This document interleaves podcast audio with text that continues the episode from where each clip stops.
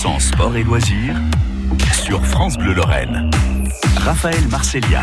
John Horn nous accompagne cette semaine. Jonathan Kubler, médecin couvreur de métier qui accomplit le doublé euh, Everest-Lotse les 23 et 24 mai dernier. Il est avec nous toute cette semaine pour nous euh, parler de son parcours. De Paris, direction Istanbul, en Turquie, puis euh, Katmandou. Ce n'est pas la première fois que John Horn se retrouve dans la capitale népalaise. C'est toujours un émerveillement.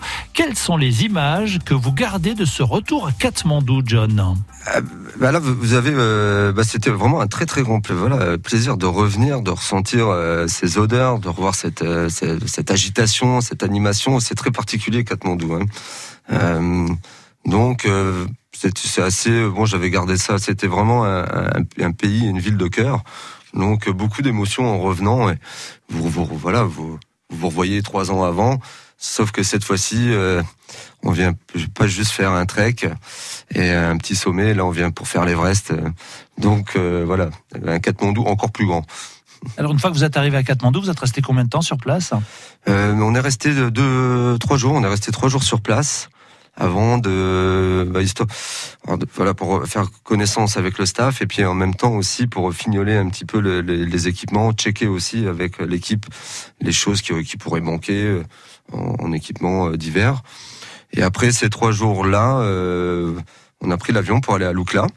Donc c'est ce fameux aéroport, c'est le plus haut aéroport au monde et le plus dangereux, je crois.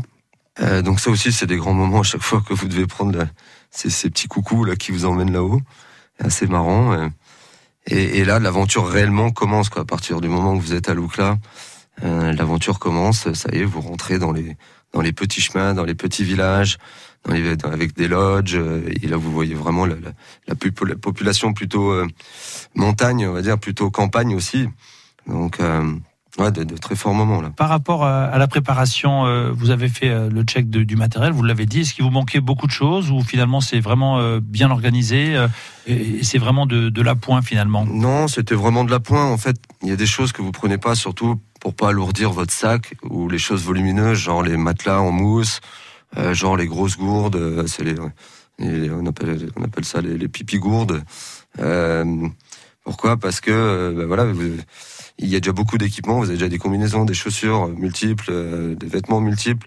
Voilà, c'est les petites choses là-bas que vous pouvez acheter, vous vous permettre d'acheter et même de laisser après sur place, c'est-à-dire qu'on les redonne au reste de, au reste de, de l'équipe qui en ont souvent également besoin. Même. Alors de Loukla euh, jusqu'au camp de base, il se passe combien de temps? Il se passe à peu près euh, 10, je crois qu'on a dû mettre une quinzaine de jours. Vous avez à peu près une dizaine de villages.